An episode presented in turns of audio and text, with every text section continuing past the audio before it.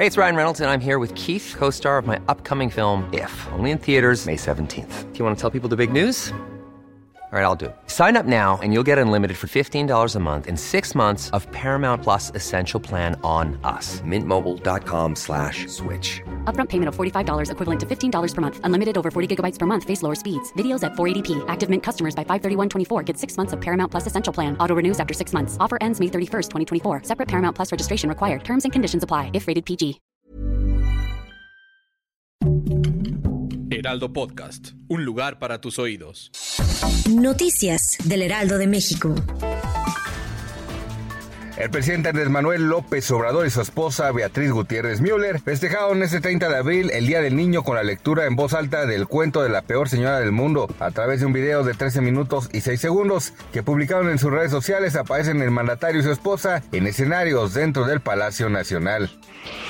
La jefa de gobierno Claudia Sheinbaum festejó el Día de la Niña y el Niño con los hijos de los policías de la Secretaría de Seguridad Ciudadana de la Ciudad de México en las instalaciones de la Policía Montada. La mandataria expresó que con estas actividades se está formando a la mejor policía del país.